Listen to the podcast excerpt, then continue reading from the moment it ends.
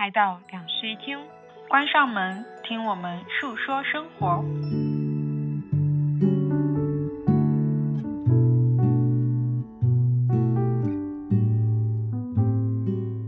Hello，大家好，欢迎来到新期的两室一厅，我是陈一日，我是 Sunny。本期节目有一点特别，是两室一厅的第一百期节目，鼓掌，鼓掌。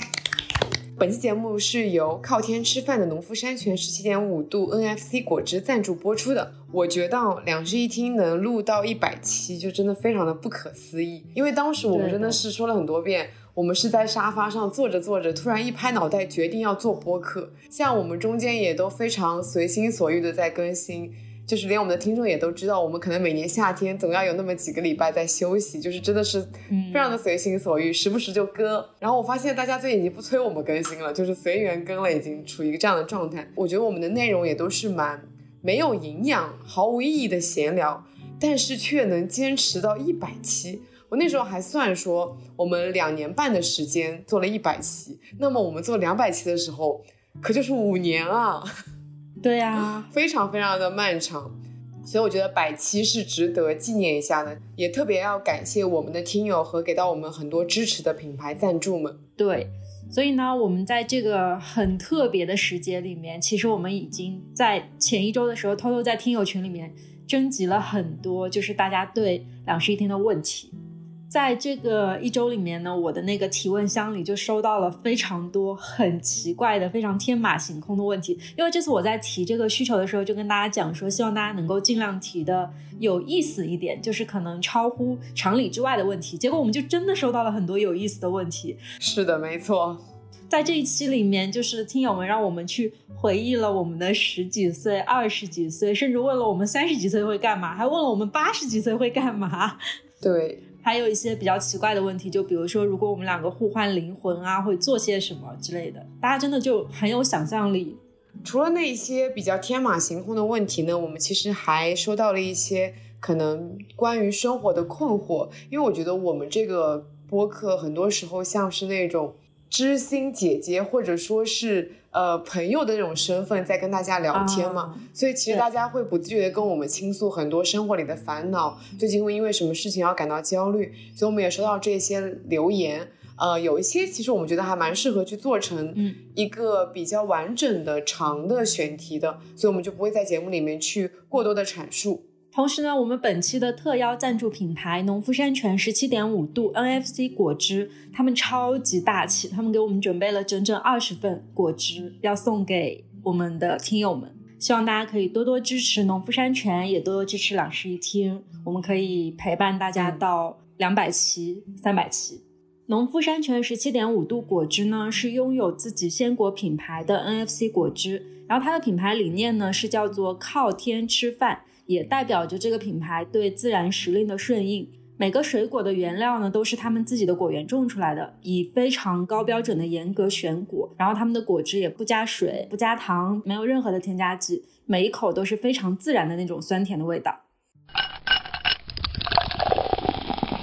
我们本期呢，一共收到了五十二条提问，非常的多啊。但是因为我们节目时长有限的关系，然后呢。我也在这一期录制之前简单的看了一下大家的提问，其实有一些问题还是很复杂的，就是我没有办法用一句两句的话就去概括给你回答完这个问题，所以如果出现这样的问题的话，我们就可能会留到以后去做一个专题来讲。或者有一些其实也在前面的专题当中给大家回复过，到时候我们可能会 cue 大家去听一下，回去某一期就可以找到答案。嗯，简单的浏览了一下，发现大家的问题整体上来言还都是蛮有意思的。对的，对的，涌出了很多我从来没有思考过的问题。我现在也要来问一问、质问一下我自己，跟质问一下 Sunny，好，到底是怎么想的？对，这期我们该不会录着录着开始吵架吧？不会吧？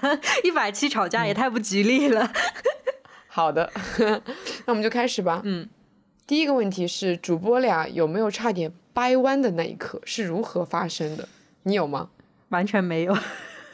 我也是，我经常跟我朋友抱怨说，为什么我是一个这么直的铁直女，从来人生中没有过一刻被掰弯的那种时刻。啊，我也是。我产生这种想法的时候，通常是我在跟男生讨论某一个话题的时候，我发现男生真的无法对这件事情共情啊但是我在跟女生讲的时候，我不需要说任何话，他就开始给了我想要的反馈。对我那一刻想说，我为什么不可以跟女生谈恋爱呢？但是我的内心就是太直了，我经常为这件事情而感到懊悔。而且我跟你讲，我有我之前有一次就是聚会嘛，就是跟一群呃那个局上可能有一大半都是拉拉或者说是嗯。gay 嘛，然后这中间我们有一个也是直女的朋友，她当时也剪了一个短发，其中有一个拉拉就形容她说，你现在这样子剪了短发的一个造型，在我们拉拉圈非常非常的受欢迎，就是那种知性姐姐，然后可能很啊。酷，然后你又是个直女，然后就很 很容易被拉拉喜欢。我这个时候我就 不知道怎么想的，抽了筋的问了一句说：“那我这样的在你们拉拉圈算什么呢？”他反应非常的快。他说：“你这样的应该在我们拉拉圈里面算是，如果喜欢你，应该也不会默不作声，就是埋在埋藏到心里的类型吧。”翻译过来就是你这样在我们拉拉圈是不受欢迎，就没有人会跟你告白的。确实如此，我从小到大从来没有被拉拉就是说暗示过、明示过。哦，我觉得我们两个应该都是太直了的那种人。对，哦，说到这儿插播一句啊，Sunny 终于看了我之前大力夸赞的关于我和鬼变成了家人这件事嗯的，电影，他跟我得到了一样的反应，不敢相看信。不敢相信。所以还没有去看的朋友可以去看一下。嗯，然后因为这部电影其实它在宣发的时候，我一直以为它是一个讲关于直男被 gay 掰弯的一个故事，因为它宣发给人一种那样的错觉，是不是？然后我也抱着这样子的设定去看这部电影，结果发现完全不一样。因为那个导演本身是拍鬼片出身的，所以他会里面带了一点那种恐怖元素玄学的那种元素。对，总体来说，其实是一部很温情的片子。嗯，对的，推荐大家去看一下。我决我决定二刷一遍。嗯，可以的。好，那我们回答下一个问题。第二个问题是：现在真的是小时候想象的大人吗？长大真的快乐吗？我其实上一期里面就有聊过说，我觉得我现在不是我自己想象中的大人，但是比我自己想象中的大人更快乐。嗯，我也是。我想象中的大人可能就是身边的模板，就那时候那时候所见到的大人的模样。你已经结婚了，生小孩了，有一个稳定的家庭，有一个比较稳定的工作。对，那是我想象中的大人的样子。我可能也想象过自己会成为这样的大人。嗯。但是因为随着年纪的长大，然后我觉得也有一点时代的发展，然后因为你也看过一些世界的变化，你就局限在你自己小小的那小时候那种想象里面。其实因为你小时候想象非常非常的狭隘，你只是针对了自己身边的一些范本去展开了那个想象。嗯，但你长大以后，你见过了形形色色的人，你就会发现，其实大人有非常非常多的模样。对对，我现在的状态就是，我成为了一个没有那么稳定的工作，但非常自由自在的快乐的大人。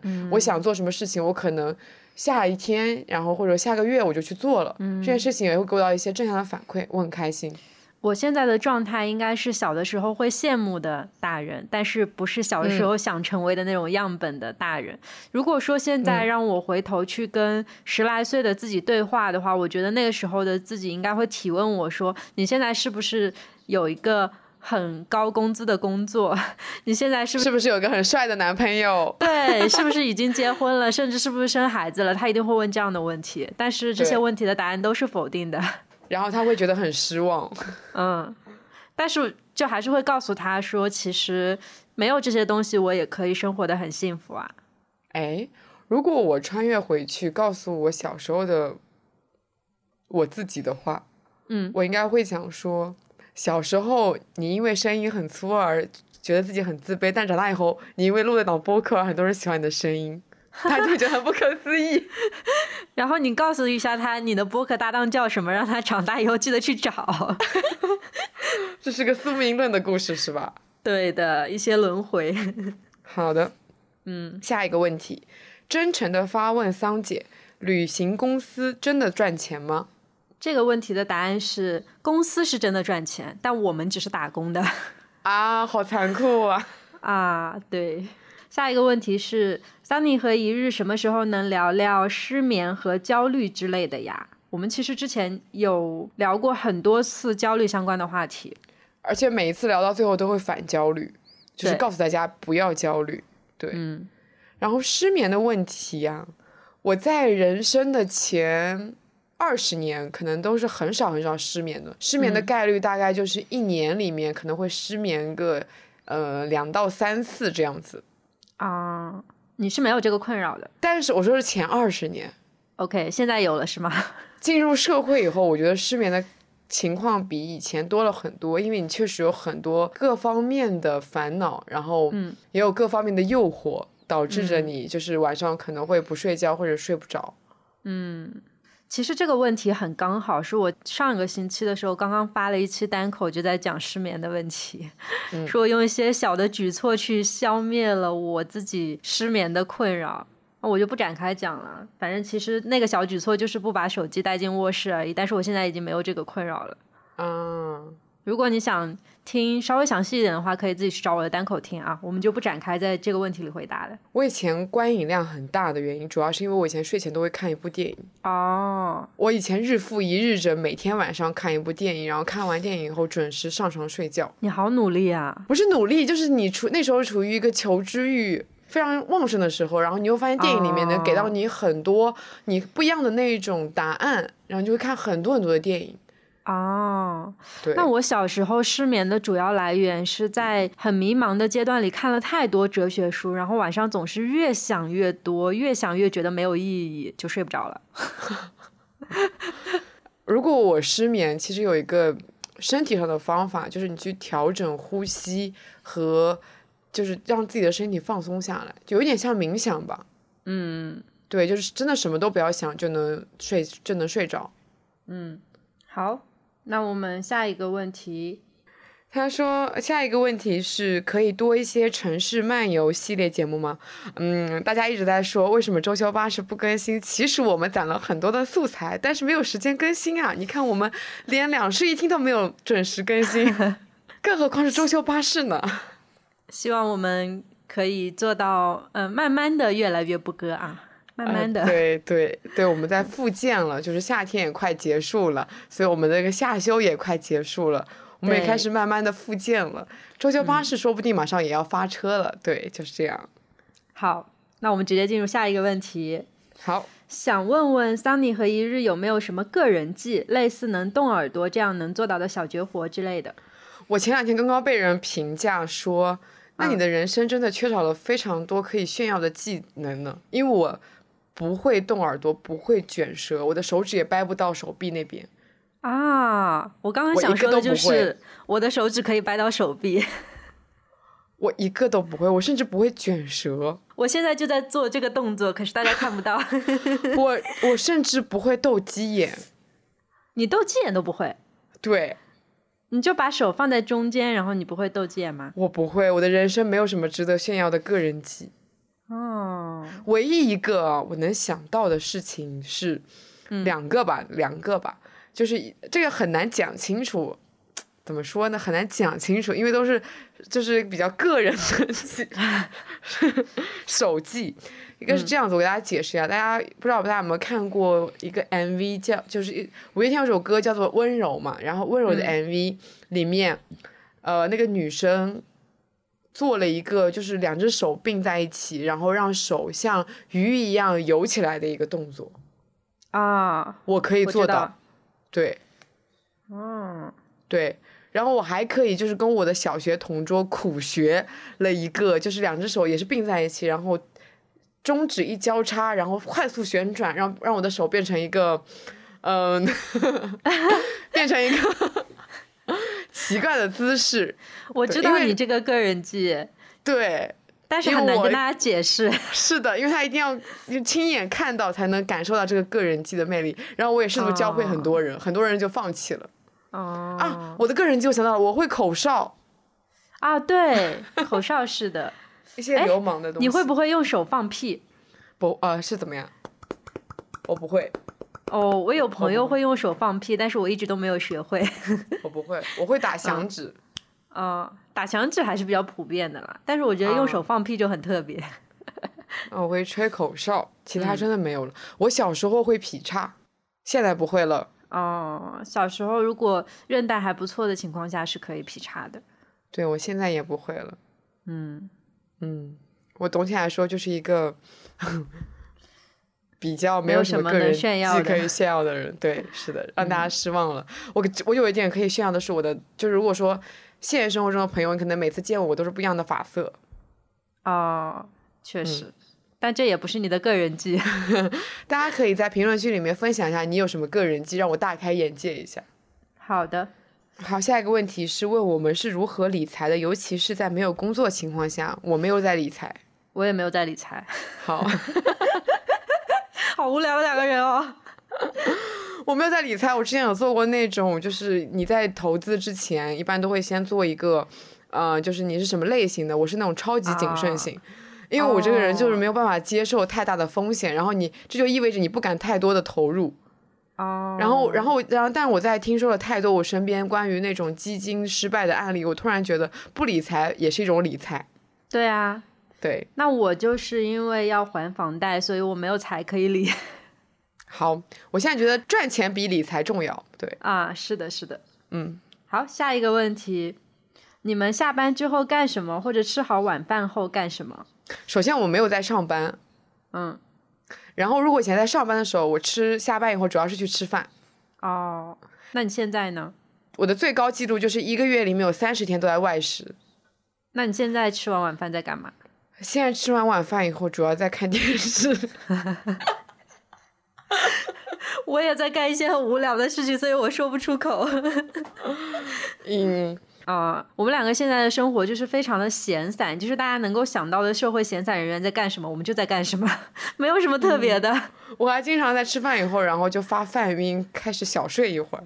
哦，但是我很多时候，比如说有一些零散的工作，我会放到饭后，就是晚饭后来做，因为我觉得晚上好像比白天清醒一点。我早上起来，我很多次试图早上清早上早起清醒的来工作，但我发现我早上早起都没有办法清醒。真的不是因为拖延症吗？好的，也是一一部分也是因为拖延症啦。好啦好啦，好。下一个问题是如何看结束学习阶段，准备进入工作这段时间？呃，我觉得我的回答可能没有那么的有参考意义，是根据我自己的个人经验，就是不管是学学习的经验还是工作的经验来讲啊，我是觉得，呃，学习阶段要尽可能的玩，不要太早的去实习。对，啊，但是当然，大四的时候可以在末尾的时候接接一些不错的实习工作，对，当一个过渡这样子。因为那个什么，国外不是在学习阶段结束到工作那段时间会有个 gap 的嘛？但我嗯。实际上去想了想，在我们中国的这个社会里面，你说你在大学毕业以后你要去 gap 一下再去进入工作，你的确在这个社会环境里面很难去真的找一个合适适合的工作，除非你在学习的过程里面就积累了很多很多厉害的个人技能。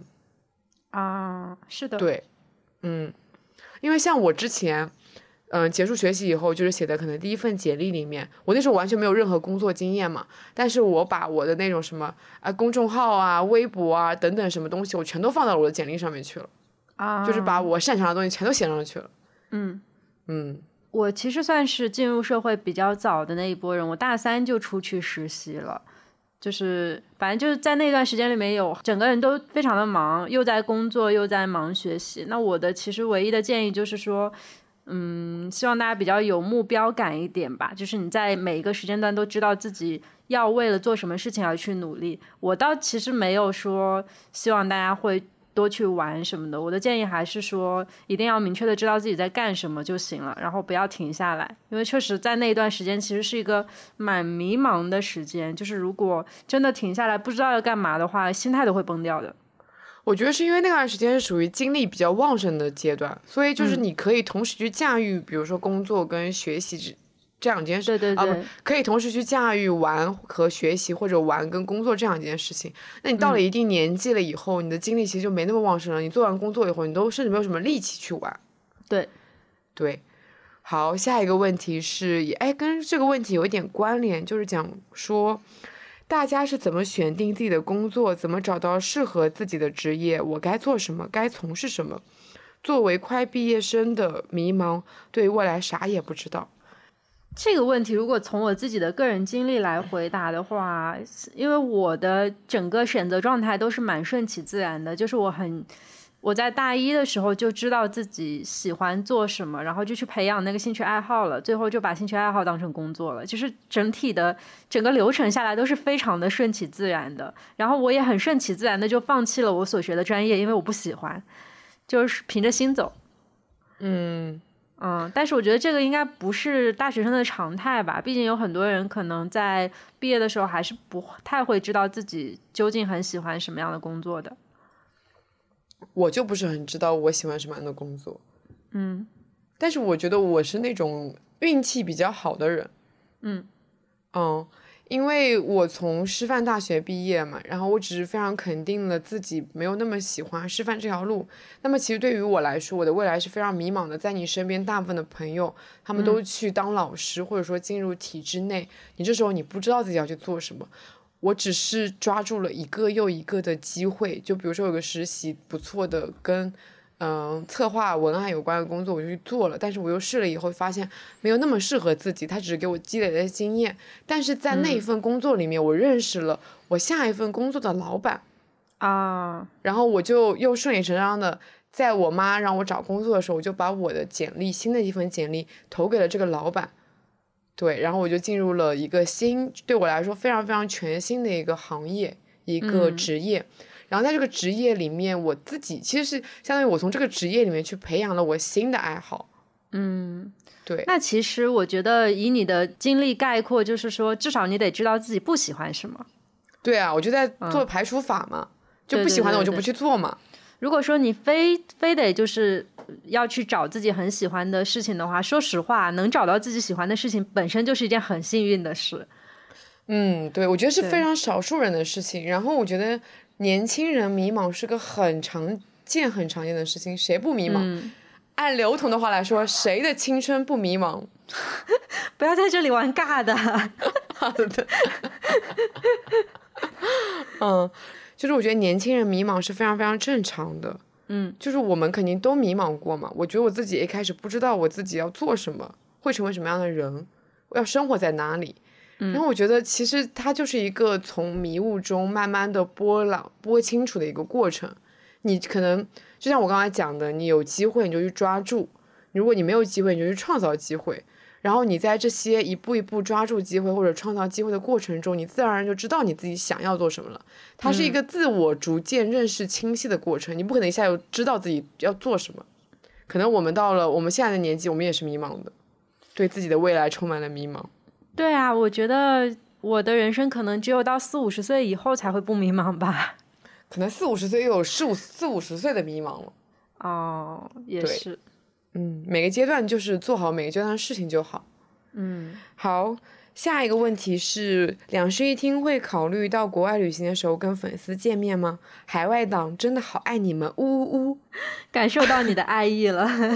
对，首先谢谢跨着时区收听我们的听众朋友们。嗯，对，我们不是说考虑国外旅行的时候跟粉丝见面，我们其实到目前为止没有考虑过私底下旅行的这样的场景跟听友见面。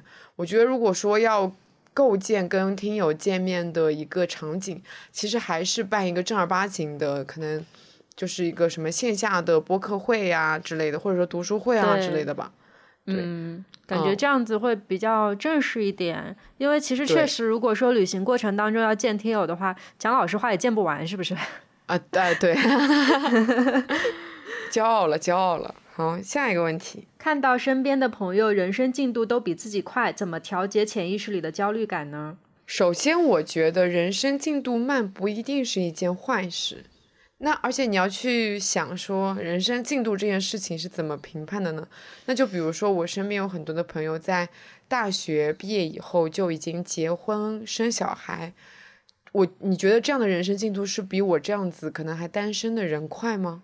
对大家对于快慢这个定义，其实目前来说还是以社会的目光再去做评判标准，但事实上，我们每个人都可以拥有自己的评价体系。嗯，这就像我们上一我们之前聊过一期关于社会时钟的问题，我觉得嗯。你在讲说，因为人生因为别人的人生进度比自己快而感到焦虑的时候，其实是因为你在跟着所谓的社会时钟在走，而当你走出那个社会时钟，你去看自己的时间，就你有了自己的时区以后，你就不会有所谓的快和慢了。你也不会有所谓的太强烈的焦虑感。你那个焦虑感可能纯粹是因为你自己没有走到自己的那个时间而感觉到焦虑，而不是因为别人影响了你的那个时间。对的，其实我之前有过一阵子还蛮。焦虑在那种，就是我发现身边的朋友，他们自己依靠自己的力量啊，可能已经拥有了。不错的财务状况，或者是在上海可能有一个稳定的住所什么的，但是不是说他们的那种结婚状态，就是他们个人的状态，我会有一点羡慕。但是那个时候我就会想到说，其实这个焦虑感完全可以转化为我前行的动力，就是我希望能够成为跟他差不多的人，所以我去向着这个目标去前进就好了。但是我没有必要说为了这种差距或者是对比去让自己感到焦虑。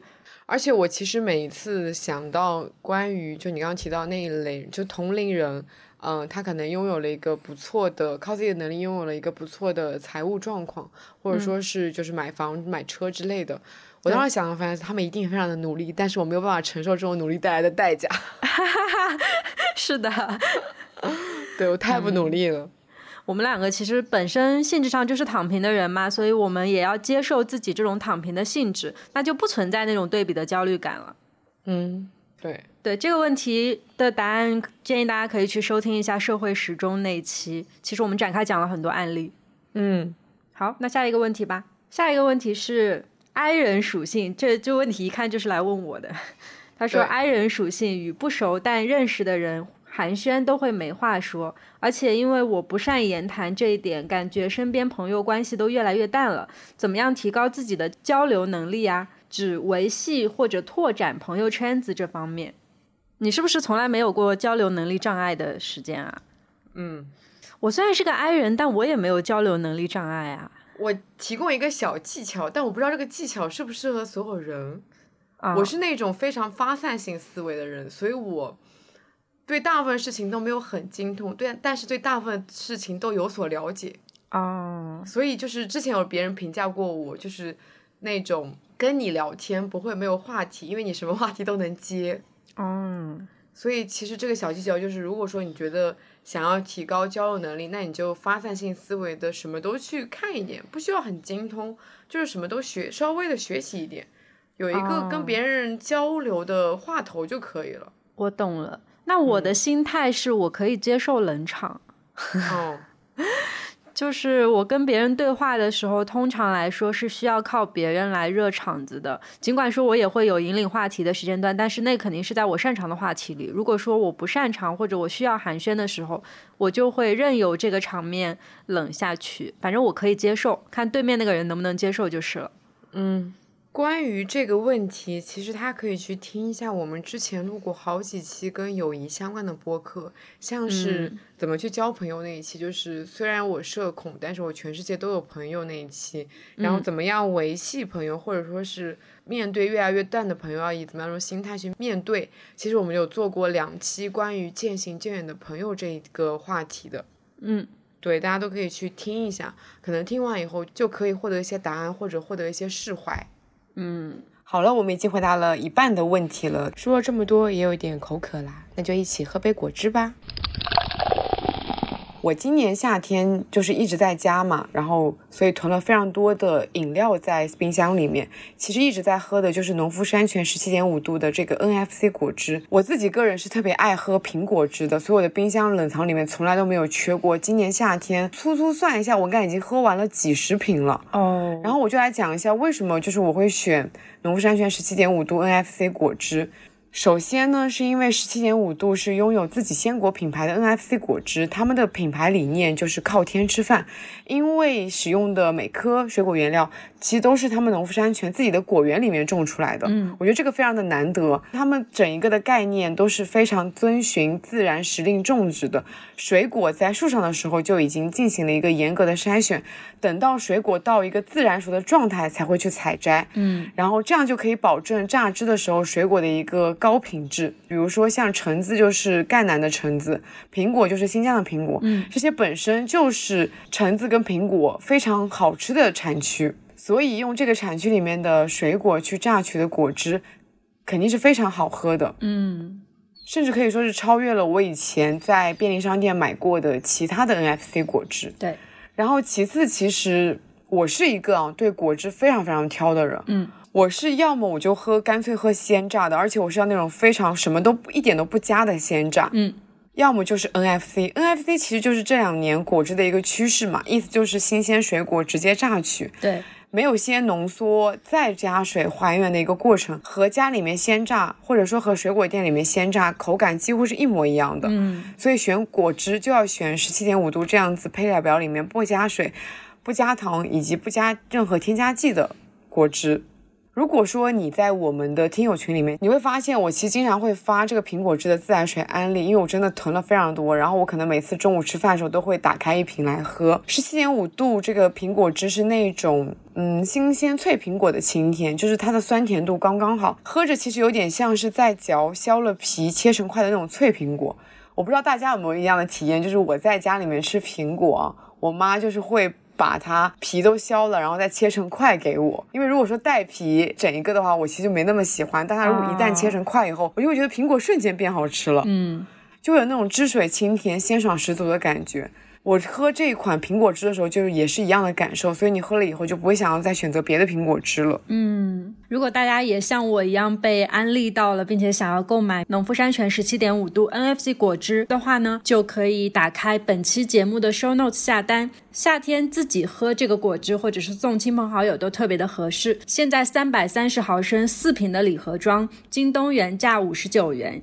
现在入会领券可以享受满一百六十九减三十五，买三件单件到手价四十七点三元，还会送一把十七点五度定制的伞，记得去联系客服登记哦。然后这一次农夫山泉十七点五度呢，也刚好在我们征集问题之前就找上了我们，然后两边一拍即合，就特别大气的准备了非常多份的抽奖送给大家。我们不仅会在本期小宇宙的留言区里面呢 抽送十个听友，我们每一个听友群里面还会再额外抽送两个听友，送出农夫山泉十七点五度 NFC 果汁九百五十毫升橙汁加苹果汁各一瓶。好，那就让我们继续回答问题吧。下一个问题，我明年就三十啦，如果是你们，会怎么度过最后的二十加时光？我也快三十啦，我也快三十了。我虽然知道自己快三十了，但是我不知道为什么我的心态，我一直觉得我自己才二十多岁，二十三四岁的感觉，就我一直有这种心态在这里。我对年龄没什么概念，就是我十来岁、二十来岁的时候都觉得自己还挺小的，就是。它不是某个固定年龄段的小，就是觉得自己挺小的这种感觉，就不像一个成年人。其实，在二十来岁最后的这这些时间里面，就是到三十岁这个时间里面，我还蛮想摸索出，就是在这一些我自己独立在外面的年岁里面，我到底是以一个什么样的变化去蜕变成一个成年人这件事情的。因为我的人生阶段里面没有一个固定的大的那种概念，比如说像结婚生子，去告诉我我就是一个成年人。嗯。对吧？我们两个其实就是没有这种阶段，所以我们只能说靠自己身体上的一些变化，然后去推断说自己怎么样成为成年人。对，嗯。但如果是二十九岁的时候，我现在对自己的未来毫无规划，不不敢想。对 我只能规划未来几个月的事情，我难以想象我二十九岁，但是对三十岁是有一些憧憬的。我们两个其实有一个。小目标来着，就是我们在三十岁的时候想要去南极玩，但是不知道能不能实现。对，是在你三十岁的时候，我比你小一岁，就是我二十九岁的时候，你三十岁的时候，我们去南极玩。嗯，也可以是你三十岁的时候，再给我宽一年的时间。总之就是在我们三十岁左右的时候去南极玩。嗯，对。我在三十岁的时候会想要什么呢？我觉得会想要过着跟现在差不多的生活吧，但是比现在可能过得更加丰富，然后轻松一点。啊，明白。对，这个差不多的意思指的就是比较自由自在的一种状态。啊，我的期待也差不多是这样吧，就是维持一个不用上班的状态就好了。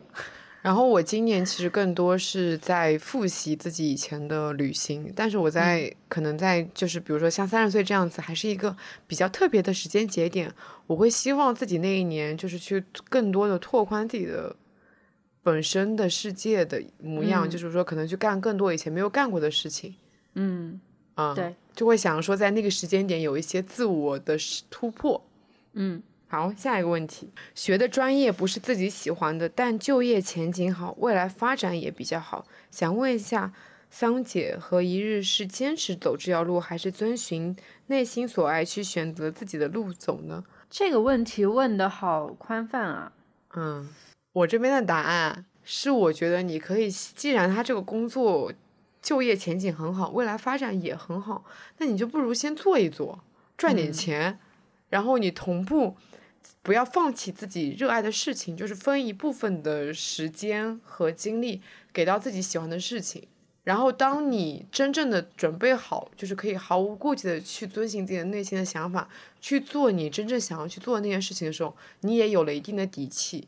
我对这个问题的答案是，为什么我刚才会说这个问题问的很宽泛？是因为其实大家在选择自己喜欢的路和稳定的工作面前的那些维度是非常多样的，就是你没有办法评判。我打个比方说，这个问题其实其实是可以深问的，就是当他在问我这个问题的时候，我可以反问很多问题，比如说你要为你喜欢的事情付出多少努力，你喜欢的事情比这个可靠的工作发展的程度低多少，就这些事情，我我们都是不知道的。要深入的再去想，所以我还是比较建议说，你把这两件事情去做一个大的那种评判的维度的，就是至少你自己文字上面去书写一下你觉得孰轻孰重的东西，然后你要放弃的东西，还有各种很硬的这种标准。那我觉得你摆在那个面前的时候，你可能才能够去做这个选择。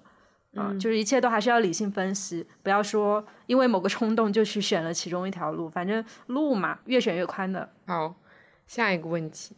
作为社恐的人，很在意别人的眼光，不敢去尝试任何事，害怕别人说自己，很容易导致自己处理不好朋友之间的关系。该怎么自信些处理好自己的生活？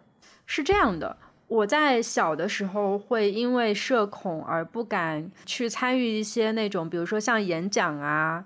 还有那种什么公开的辩论赛之类的这种比赛，我都是会非常紧张，并且是能不参与就不参与的，因为我就是害怕说会因为失误或者什么别人来说我。但是也是因为某一些机遇，在大学里的时候改了一些性格吧。但我刚开始去改这个性格的原因，其实是因为在以前没有什么朋友。这个我在以前的期里面有讲过，就是原因并不是一个很。良好的原因，但是在我愿意慢慢去尝试做这些事情之后，我会发现，就是一个是没有人在说我，就是大家不会拿你的事儿当回事儿。然后其次是，就算有人说我，大部分那些言论也是因为他们嫉妒而产生的，所以就给我形成了非常良好的正面反馈，导致我现在是。敢于就至少说我是敢站在人前去做一些事情的，而不是说我一定要退回到人群当中，把自己藏匿起来才会舒服这样的状态。嗯，首先我不是社恐，所以我其实没有办法非常感同身受的理解这种想法。但是从我的个人的角度来出发呢，我是觉得，嗯，你不用在意大部分人的眼光。我这边大部分人指的是不在意你的人，你没有必要去在意他们的眼光。嗯，你们不认识，你们也没有那么有相关联，你在他们丢脸其实也无所谓。对，对啊，你为什么要去在意那些你根本不需要在意的人的眼光呢？其次，你在意的那些人，即使你做了什么，有一些小失误的事情，他们其实也可以非常宽容的觉得理解你，那么你甚至可能会安慰你，给到你一些呃积极的反馈。那你就为什么不尝试放手去做呢？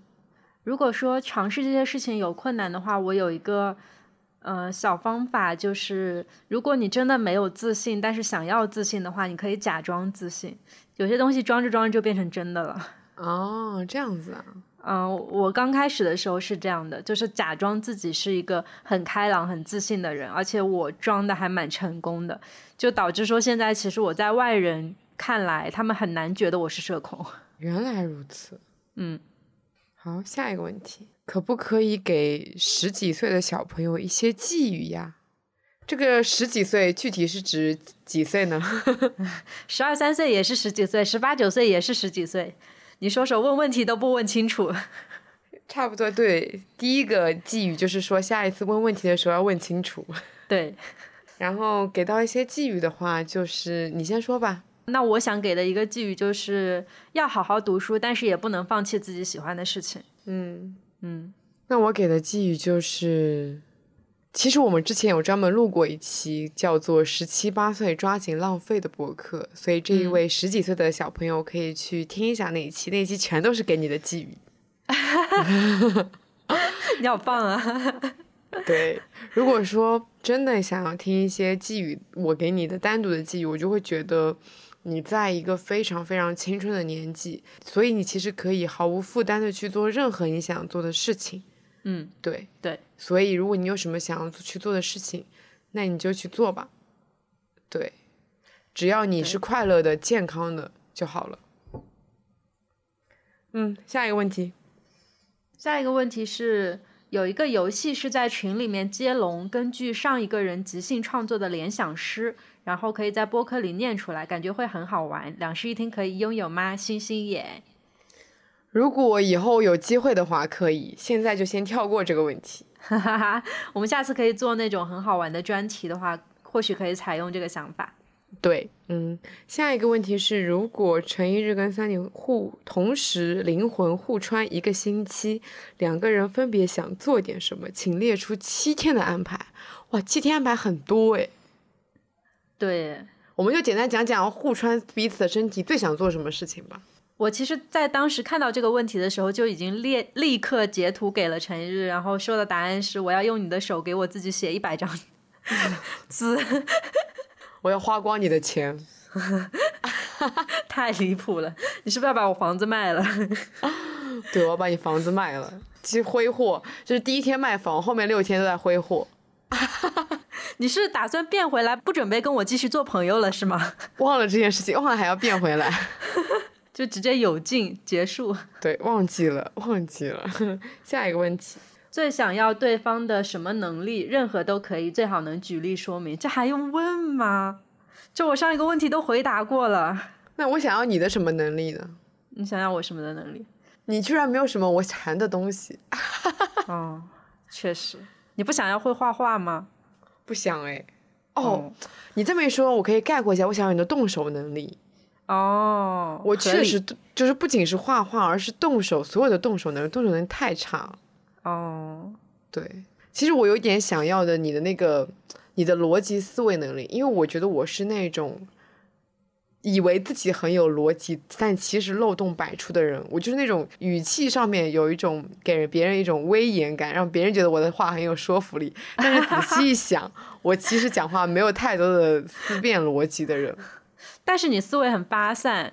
就是我觉得这种东西就是有好有坏吧，逻辑就很容易被困在里面，发散的话就很灵活。嗯嗯，好的。对，下一个问题，如何过上我们刷短视频时看到的高质量生活，或者如何对待我们的真实生活？我觉得刷短视频时候看到的那种高质量生活是跨越阶层的生活。就既然他提这个问题的话，应该是说的指的是那种就是顶级富人的那种生活吧。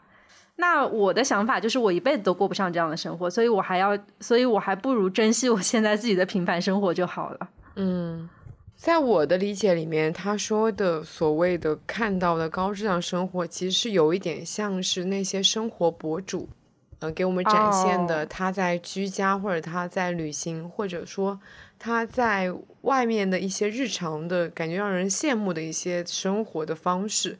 哦，明白。但是我不知道大家有没有发现一点，那些高质量的生活，它其实都在重复一些日常的生活。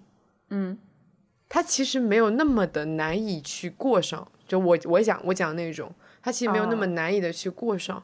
但是我觉得它难的是在于，我要日复一日的去把它展现出来，因为人不可能永远都这么自律。我不可能永远都过得每一天都这么精彩，我总会有每有想要躺平的那一天。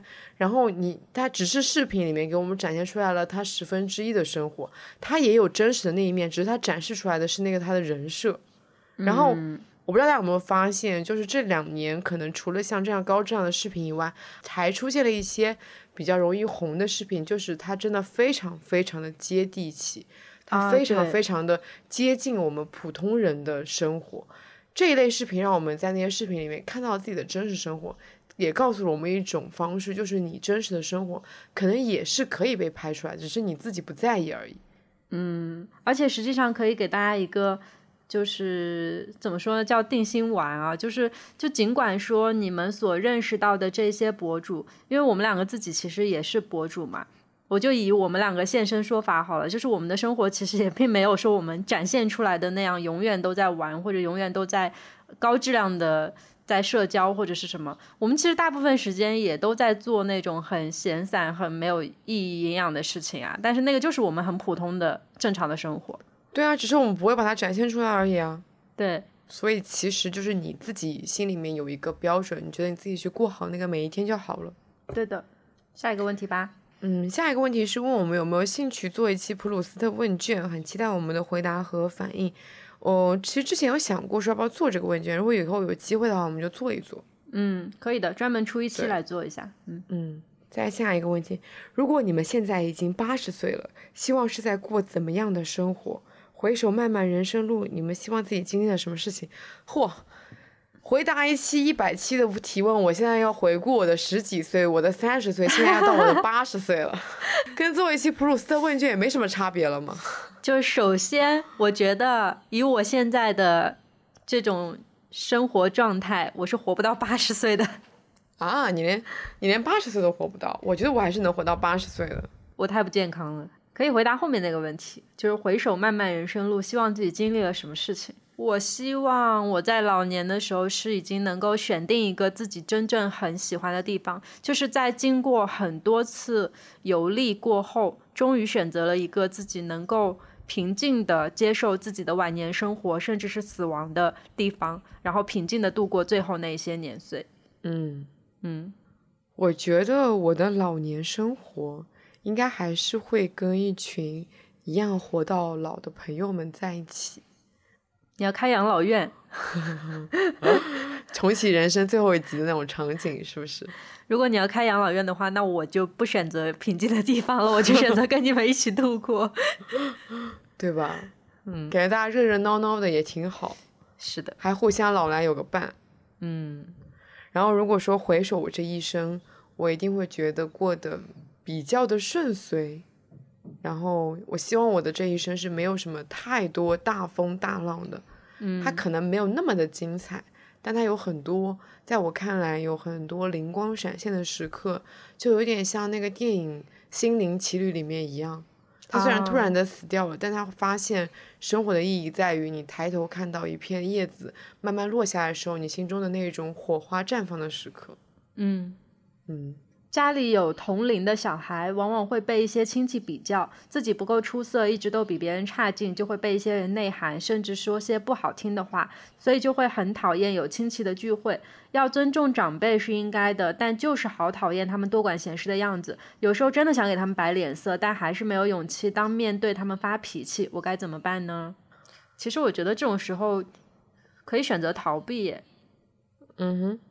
因为亲戚其实，在我们的人生当中，并不是一种非常强捆绑的关系。他对于现代人来说，其实就是一个可有可无的角色。他比你的朋友还要可有可无几百倍。所以，如果亲戚真的有那么多意见，或者有那么多让自己不舒服的事情的话，不如就直接远离他。嗯，我也是抱着一样的想法，因为我们两个都是那种对亲，就是对真正的。比较亲近的家人，比如说像爸爸妈妈、爷爷奶奶这种从小大家一起生活的亲人以外，其他的亲属都是比较淡漠的那种类型，所以我们就是可以无所谓他们怎么评价我们，他们怎么想我们。既然你都不在乎他们怎么想你了，也就无所谓了。就是你可以抱着那种你们爱怎么讲，我不听不听。对，不要去在乎你都无所谓的人的发言。我觉得这个就真的就是内耗你自己，但爽了他们。对，我觉得除非有一种情况实在没有办法逃避，就是当着你的爸爸妈妈拿你跟别的亲戚家小孩去比较的时候，这种时候你真的会觉得你又没有办法逃避，你又觉得非常的讨厌，这个时候你就只能跟爸妈吵架了。是的，这没办法。但是亲戚是完全可以自主选择去远离的。对，行，下一个问题，想问桑尼和一日，除了会在家里录播客以外，还有什么比较适合录播客的地方推荐吗？我还真的没有想过这个问题。我们主要都是在家里面录的，嗯，但因为他是学生嘛，在宿舍录制就不是太方便，也没有什么封闭的空间，然后每次就是找不到一个安静的地方。我之前有听过一档播客，他们去另外一个城市找他们的学生朋友玩，然后他们那一期的播客是在酒店开了一个钟点房录的，哦，或许可以参考这个想法。对，嗯但是可能需要有一点成本吧。虽然钟点房也不贵，但是可能对学生党来说，就是要为了录播客额外去支出这样一个成本。是的，或者说，你有没有可能去约一些当地的咖啡馆的一些包间？比如说诸暨就是有哦那种、呃专门的包间的，然后那个包间就是可能大家一起可以在里面吃饭，但可能也有低消。看来安静的空间都是需要收费的。嗯，大家还是学生党的朋友来提一些意见吧，因为我们其实真的没有这个烦恼，也没有想过说在学校这个场合里面还有哪里比较哦，我想到了一个非常适合的地方啊，因为学校里面一定会那么大，一定会有一些空教室，它没有当就当时那个时间是没有在上课的，哦，哎，也是，你要不要去试试看找空教室来录？对又是比较安静的场合，然后又比较适合去录播课。嗯，对，好，下一个问题。他说这个问题有点偏题，就是说热爱跳舞，但是由于身体原因不能过度运动，以后该往哪个方向走？我其实首先想问的是，舞蹈是你的职业吗？因为他说不知道往哪个方向去走。对这个问题也是问的有点太过于宽泛了，因为不太知道一个具体的情况，其实没有办法给到一个很具体的建议。对，但是如果是因为身体原因而不能过度运动的话，那你确实可能真的要，嗯，放弃一部分舞蹈，因为我觉得身体不管怎么样都是最重要的。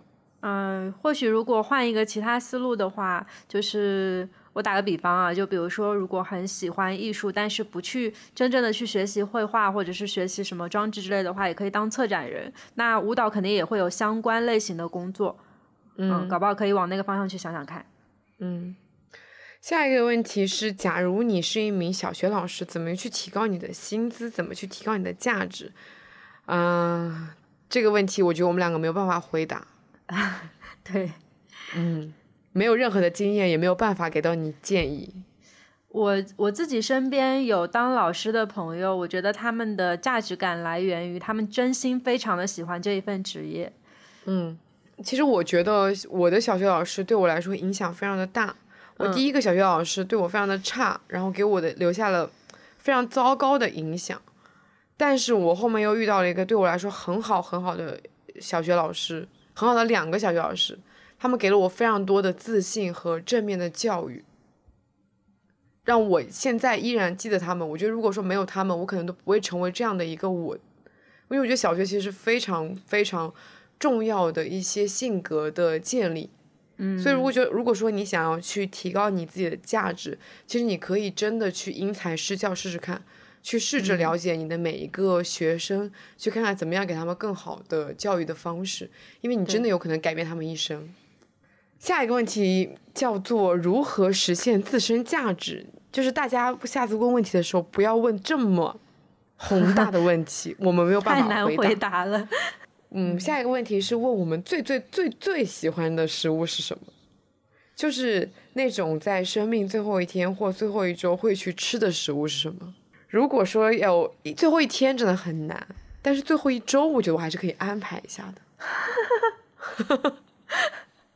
也就是太多了，是吧？所以你要安排一下。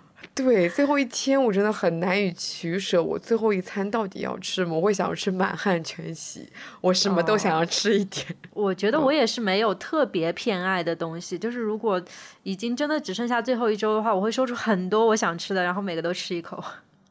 但我整体来说，主食方面我很爱吃面条，哦，所以我有个 ID 叫做陈面条。嗯，所以你会吃面条。我最后一周高低得安排一顿面条，高低得安排个两两三顿面条吧。懂了，那我就是高低得安排一顿肯德基。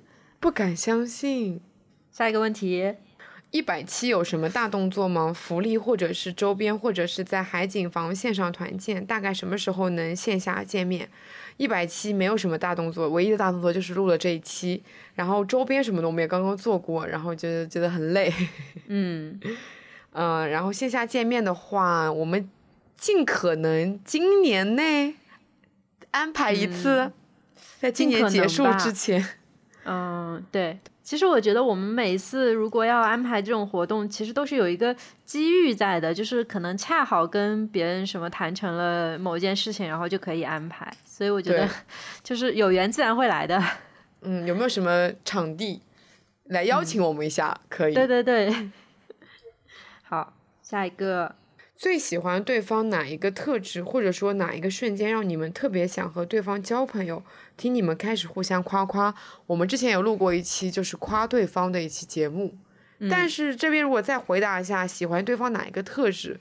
我觉得我比较喜欢你这个人很有意思，就是你去过很多的地方，然后你看过非常多精彩的风景，所以就说明你这个人肯定是不无聊的。对，那我愿意跟你交朋友的主要原因是，你是那种第一次跟我见面就会让我觉得很整个场景都很安心的人。嗯，对，就是一种气场吧，我感觉就是那种气场让我觉得嗯可以成为朋友。哦，我那我有那种朋友的气场。对对对，我我就之前看过一个梗图，就是我们 E ENFP 嗯，跟人见面四分钟，已经开始讲说我小学四岁的时候到底发生了什么事情。是的，嗯，下一个问题是想问我们太过在意别人的情绪，太过敏感是好还是坏？因为平时自己的正向能量比较强，所以好像在处理各种人的情绪问题上，其实会比较特别内耗。一到晚上或者一到周末，自己的能量就好像要耗光了。社交真的好累。我觉得如果你觉得社交很累，其实你的正向能量没有非常的强。嗯对你可能有时候只是自我觉得你自己在扮演一个，嗯，正向能量很强的人，因为我是真的正向能量很强，我是那种能从社交里面去获得能量的人。对，那我是那种社交会耗电的人，但是就是因为很清楚的知道社交会让我耗电，所以我会充足的给自己留足一个个人空间去充电。嗯，所以如果说社交是你的困扰的话，那就适当的减少它吧，反正给自己留足充电时间就好了。对，所以其实你的问题是在于你可能给到了太多别人的时间，而少给自己的时间太少了。对，嗯，好，下一个问题，友情中存在不愉快的瞬间是怎么化解的？这个问题也非常的宽泛，因为这个不愉快的瞬间可能涉及到各方面，它有很多的来源，然后根据不一样的来源，你肯定有不一样的解决方式嘛，对吧？对，很难答。下一个吧。嗯，他说他从小到大有一个毛病，就是无论在友情还是爱情，总到了某一刻就突然想抽离出来，只想自己待着。这时如果他们来与我联络，他会感到不耐烦，他很不擅长去经营感情，也认为如果一直去刻意维持感情是没有必要的。他也为此失去了一些如今想来会感到可惜的关系。每当遇到这种时刻，又会被打回原形。你这个问题可能要去咨询一下心理医生，哎，嗯，确实，我觉得这个有点回避型人格的感觉。对。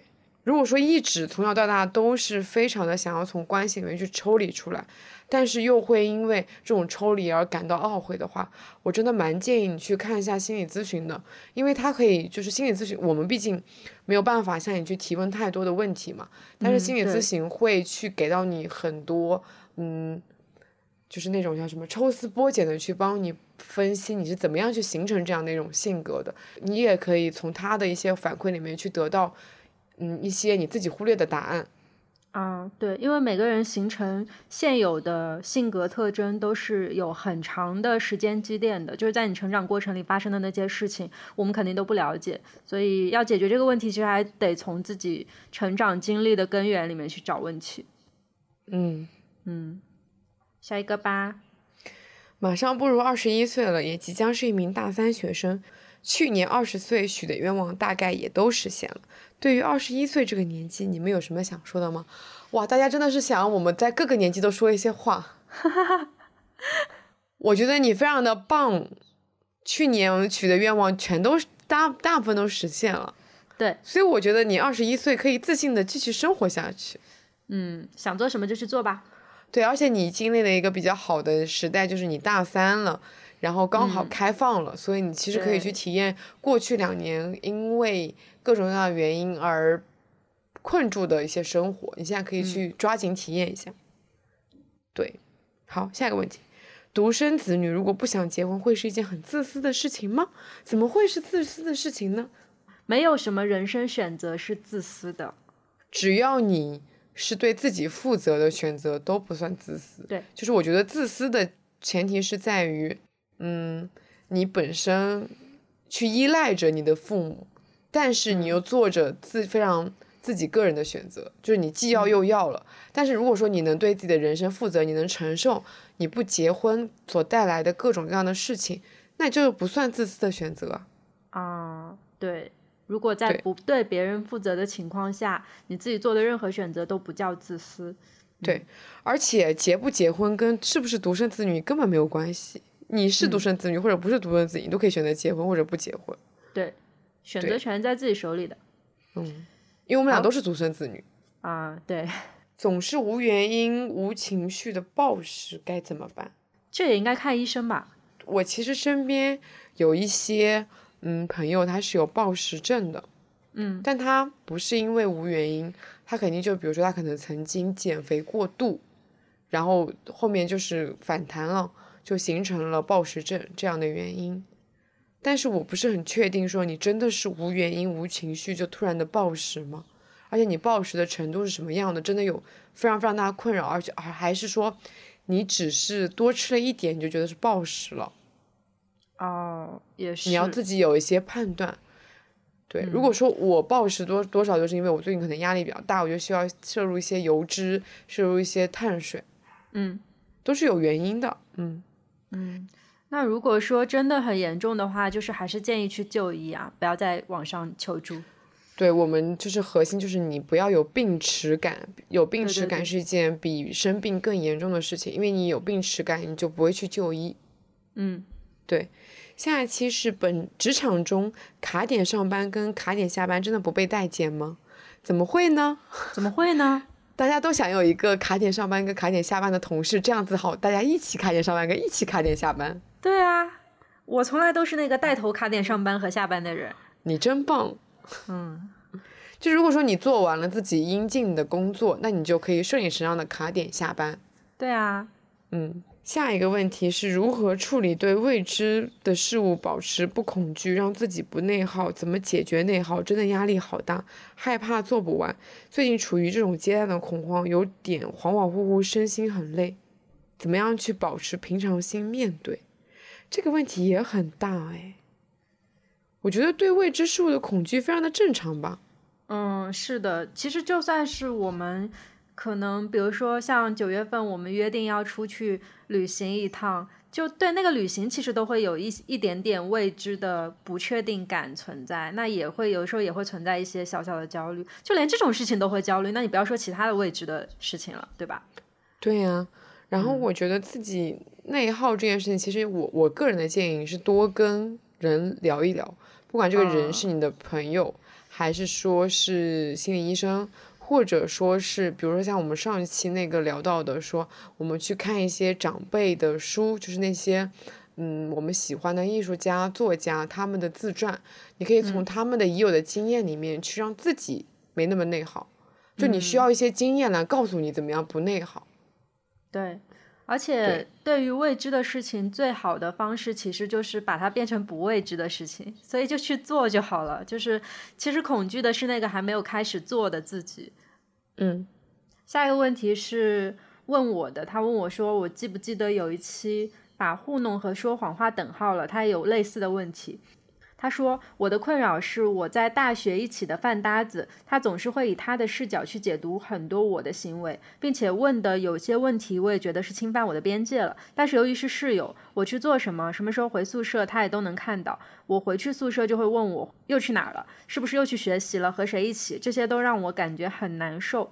有一些人会把我们之间的感情想得比我视角里的友情深，但是我不好意思明确说出来，因为相处过程中我没有明确的把不喜欢他的意思表现出来。我既想和他保持这样不咸不淡的一种关系，但是又不想过度让他窥探我的隐私，这样的话该怎么办啊？他的问题其实和我当时提出来的那个问题是一样的，就是我们没有办法去很明确的和对方讲现在问题出现在哪里。就其实我那个时候的问题也是出在说我没有办法去告诉别人说你冒犯到我的边界了，但实际上说出这这句话是蛮简单的，就是真的，如果你有勇气去跟别人讲说你有一点点触碰到我的边界了，对方也一定会。悟到的，就是如果他是一个正常的人，他会悟到他这件事情真的做的有一点问题。因为其实像我当时后来再去处理那件事情，他是有后续的，就是在后来我那个朋友。还是有过联系到我的情况，然后我就把之前的情况跟他讲了。首先，我跟他说的是，我很抱歉，之前有很多次我都糊弄你了，但是我想要告诉一下你具体的原因是什么。我就告诉他说我的情况是什么样的，然后把这件事情解释清楚了。然后这个朋友也觉得 OK 没有问题，并且也跟我说，他觉得他之前的做法也没有考虑到我，所以我们两个到后来就是处于一种和解了的状态。然后他现在也不会再去过多的去追问我的私生活了，我觉得就非常的好。所以事实上就是你不要去如临大敌的想说你把这件事情跟你的室友讲清楚了，他就一定会远离你们，就不会成为朋友。我觉得只要他是个正常人，他就会原谅你这种行为，他就会去站在你的角度去思考，说自己以后会不会再次冒犯到你。那这样的话就是很正常的关系。嗯，好。下一个问题是问我们是怎么和糯米、大仔、小仔这些朋友认识的。他是个 I 人，在学校没有什么社交，也不参加活动，好想交到同频的好友。啊，我跟糯米是通过 Sunny 认识的。嗯，因为我当时刚好写一篇嵊州的文章，糯米是嵊州人，我就去加他的微信了。嗯，对。然后第一次线下见面就是旅游了。对，第一次线下见面我们就一起去旅游了。对，还是我牵的线。对，我们就直接睡在了一张床上。嗯。大仔、小仔也都是我们的网友哦。我其实跟他们三个认识都是因为工作，我其实不是网友。嗯，你是网友关系认识的，我是因为之前在上上家公司的时候有那个项目跟他们是密切相关的，然后并且一起参加了一次旅行。哦，原来如此，那我都是网友呢。嗯。哎，我觉得我之前也有提过很多次，就是我是那种在网络世界里面认到认识了非常多同频的好友，并且就是在线下也保持着常时常见面的关系，甚至说我跟 Sunny 其实也有那么一点网友的意思。对，而且我是那种从初中开始接触互联网到现在，也一直就是就一直有网友。对。我觉得网友是一个非常神奇的事情，就是你在认识他的时候就已经决定了，你们是在某一个赛道上面是同频的，嗯，你们一定是会有一个共同的兴趣爱好才能成为网友的，那么就意味着你们一定是有话聊的。所以如果说你是 I 人，在线下这个场景交不到朋友的话，那有没有可能你在网络上面会因为你自己的某一个兴趣爱好而去认识同频的人呢？你可以试试看这么做。你问出这个问题，就说明一定在我们的听友群里面。我发现我们听友群有一个趋势，就是大家聊着聊着，可能就有一点互相加彼此的好友啦，然后就变成了个人的好朋友。因为大家可能遇到了一些呃相似的爱好，然后可能之后也有可能发展出你们是同一个城市的，就见一个面啊之类的。只要你们的交往是安全、谨慎，保证自己没有什么损失的情况下，我都是蛮鼓舞大家去这么做的。对。而且其实之前我们海景房有几次哦，已经真的是聊到深夜两三点钟了，还不睡觉，还继续在那里聊。哦，那我睡觉了。嗯，他们他们真的聊得很嗨。我是第二天早上起来看到那个消息九十九加，然后往上爬楼发现的。对，你们首先已经有一个共同的兴趣点了，就是都爱听两室一厅。对。记得之前有一期主播说过，现在对挑选题也有一些力不从心了。且目前来说，两位的时间好像也不是很协调，所以想问一下两位主播，对后面两室一厅这个播客的内容有什么特别的计划，或者说预想？之前的一些选题系列还会继续吗？我觉得他在挑拨离间。我们对于这个播客一直都没有非常强硬的 KPI，就是想更新了就更新，不想更新了就放放假，所以也没有这么大的压力。说我们没有选题了，我们就一定要更新这样子。嗯，对。也没有什么特别的计划和预想吧，就是因为我们这播客本来的设定就两个人闲聊嘛，那我们只要一直有话聊，这个播客就会一直更新下去。然后之前的一些选题系列也都会继续啊，像我们做过的一些策划，嗯，之后如果有想到合适的这个系列里面的选题，我们也会继续做的。对，像其实最常见的这个疏影特辑，我们也其实蛮坚持在做的，所以没什么问题。对，嗯，目前没什么问题，大家不用担心，我们暂时不会停更。对，下一个问题是要早恋吗？早恋会幸福吗？你来回答吧。你没有早恋？我没有早恋。怎么说呢？我身边有很多很多的案例，是他们从早恋开始，然后一直发展到结婚，就是经历了那种十年长跑。在我看来，他们肯定是幸福的，对吧？嗯。那我自己个人的案例呢，是我觉得，如果说你在学生时代遇到了你觉得自己还蛮认可的人。就是蛮心里面有冲动的人，那你不妨就是试一试，就是投入一段恋爱，也没有什么太大的，就只要没有产产生太大的损失，就比如说你不影响你的学习，然后你不影响你的金钱跟身体的状况下，早恋这件事情其实是没有什么任何的危害的。至于早恋幸不幸福，这个答案我觉得你非常怪。因为你不管你是早恋还是现在的恋爱，你都没有办法说一定会幸福。即使你们结婚了，那也不一定是幸福的，你有可能也会离婚。所以你不能去判断说早恋会不会幸福。只要是遇到了正确的人，在谈这一段健康的恋爱，两个人都在这段感情里面在彼此进步，那这段恋爱就是幸福的。跟早不早恋、跟年纪什么的其实没有太大的关系。嗯，对的。然后我会觉得学生时代的恋爱有一个好处，就是你不用去考虑太多的现实因素啊，你只要单单纯纯的去享受当下的快乐就好了。我们长大以后，恋爱总是要带着很多枷锁的，你要去考虑说你们之后会要怎么样去发展，然后你们可能会有很多的现实的因素、现实的困扰。但是在学生时代，你们这种恋爱是完全没有这种困扰的。嗯，对。对，校园恋爱最大的好处就是不需要为任何身份地位的差异去做什么选择。对，下一个问题，最近面临毕业、选择工作和地点的情况，对于定居的地方有很多迷茫和选择困难。小城市容易安家，但社会资源不如大城市。两位主播都辗转过很多城市，想问一下你们在这个问题上怎么看？嗯。我们两个显显，我们两个显然都是会在一开始选择大城市的人。嗯嗯，我觉得你要先体验过大城市的生活，你知道了大城市生活是怎么样的以后，然后你再去选择说你能不能回到小城市去安居乐业。当然，我觉得针对不一样的职业情况是不一样的选择。如果说你这个职业一开始就要选定你要在小城市还是大城市，那我是没有话语权的。如果就比如说像是老师这种职业，你是一开始你就要选择你要在某一个城市里面去发展的。嗯，对，我其实倒没有再去选择城市，我更多其实是在选择工作。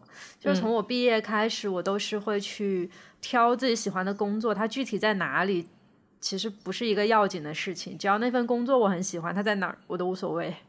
嗯。下一个问题我好可爱哦。他说：“如果可以选，你们愿意和我一起当许愿池里的王八吗？冷了就晒晒太阳，热了就泡泡澡，再也不当人了，真的好累。如果可以选，我不想当王八，我想当树。如果可以选，我真的不想再投胎了。嗯。”我想到了我们那时候在泉州那个开元寺里面，我们对着那个池里的王八说了很久的话。啊，对的，是你吗？你是那个王八吗？搞不好就是上辈子的他哦。对，嗯，想听听关于恐惧，比如最近一个人在家里面，除了我没有人，就会感到莫名的恐惧，也没有看恐怖电影，以及在外面有陌生男性在身边也会感到不安，时而也会担心家里面有没有摄像头。啊，那你这有点，就我也是那种恐惧心理比较严重的人，我很怕黑。我如果一个人走夜路，我就会非常的谨慎。有男性经过我身边，我都会比较紧张。然后我也是那种，嗯，我之前很怕一个人住酒店。哦，对，对但是因为今年有一些情况，我不得不克服这件事情，我也就就克也就克服了。嗯，对，但我觉得你的有点有一点蛮严重的，就是还会担心家里面有没有当装摄像头。哦，怀疑是不是有可能就是一些帖子看的有点多，所以就会疑神疑鬼。对对对对，是的。嗯，因为我是一个就是。呃，我自我爸爸是警察嘛，所以从小到大会给我科普很多 案件的人，所以我其实一直以来都还蛮谨慎的，就是甚至包括，呃，有的时候会臆想自己被车撞什么之类的，就是会去想到，但是他不会给我造成太多焦虑感。嗯，我以前一个人，就是我小的时候，我以前一个人在家哦，我一边洗澡的时候，就是会一边需要有声音在旁边，是因为我感觉到洗澡是件很可怕的事情。哦，然后我也会洗完澡然后迅速的跑回房间里面，但是好像随着长大一点，这个状状况有缓解一点。哦，嗯，我现在其实就很秉持那个，就是如果有一天我要出车祸，我就是命里一定会出车祸。看出来你真的不想活很久。反正我就是，如果有一天我真的出现什么意外的话，就是我命里就一定会有这个坎儿，所以我就无所谓了，我就不去想这些东西了，就没关系。嗯嗯，下一个问题是，嗯，问我们两个一定都有工作经验，所以想问问两位，觉得区分工作微信跟生活微信有必要吗？可以聊聊区分跟不区分的利弊吗？以及两位主播是如何选择的？我们两个都没有区分。对，对，所以我们给不了你不区分的利弊。我们两个其实主要是工作微信也接触不到大量的人，大量的人其实都接触不到我们两个，对吧？对，对，然后我们两个工作有交集的那些人，其实都还蛮正常的，就是通常来说，就是可能别家公司的在做同样业务的人之类的，或者是一些呃独立的工作室的主理人啊什么的。那我觉得没有必要把他们区分到工作微信里去。嗯。下一个问题就是最后一个问题，问我们最近在忙些什么，是如何安排日常生活时间，以及未来有什么规划的？啊、呃，桑姐最近在忙什么？这个问题还蛮私人的，就是 我有一些比较隐私的状况，还是没有办法和大家分享。就是我最近究竟在忙些什么？但是反正生活就是那种没有工作的闲散人人员的生活。我最近刚刚忙完了一件大事，就是给我的好朋友策了一场摄影展。嗯，然后我接下来的一件大事就是我要去日本玩了。哦，我要一个人去日本玩了啊！那我的大事是发生在九月份的，是我们两个共同的大事，嗯、因为我八月就没有什么事情了。哦，对，啊、我们这一期播客发出来的时候，我应该人已经在东京了。对我们这期发出来的时候，我应该刚好去音乐节演出结束。哦，对，未来暂时没有什么规划，就是今年份只有一些旅游规划，就是可能说九月份要去干去哪里旅行，十月份要去哪里旅行，十一月份要去哪里旅行。旅行规划倒是蛮久的。对的，对于生活的规划，我们俩是真的没什么规划。哇，接下来九月、十月、十一月，我们居然都有一起的旅行计划呢。九月、十月、十一月，哦，真的耶！嗯，那十二月高低也要安排一个了。对，十二月高低得安排一个跨年加圣诞呀。对，可以的。嗯，好，那我们就回答完了所有的听友群里面大家对我们的提问。嗯，如果说你还有什么想要问的问题，也可以发在本期节目的评论区里面，啊、呃，我们会选择回答。这一期节目是我们的第一百期嘛，然后也，然后也希望我们能顺利的录到两百期、三百期，哇，三百期，一百期我们录了两年半，那么两百期我们就要录五年，真的，好久的时间哦，好漫长，天呐，陪伴是最长情的告白。你怎么突然又开始讲这种？你今天怎么回事啊？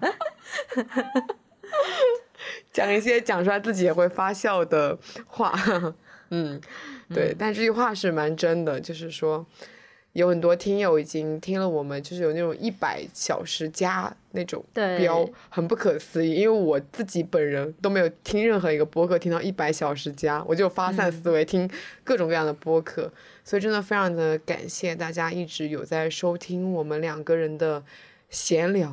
哦真的太不可思议了。然后，因为我们的听友群不是一直叫做什么什么房嘛，是真的想说把大家当成室友来对待。